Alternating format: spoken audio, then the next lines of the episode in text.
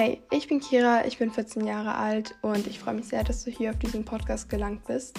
Ich werde dir jetzt gleich ein paar Themen nennen und falls dir einige davon gefallen und dich ansprechen, dann bist du hier schon mal sehr richtig.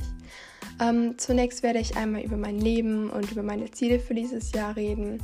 Dann möchte ich aber auch die Themen der Selbstakzeptanz, ähm, das Verlassen der Comfortzone, Manifestieren und ähm, wie man aus Fehlern lernen kann ansprechen.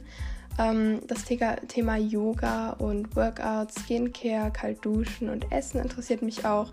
Dann, wie man diszipliniert bleibt, wie man diese ähm, Don't Care Mentality aufbaut. Ähm, dann so ein bisschen auch das Thema Freunde, den richtigen Freundeskreis, Umwelt, Vegetarismus, aber auch Schule, ähm, das Abi zum Beispiel, die Zukunft und das Traumleben. Also falls dich was davon interessiert, bleib dran.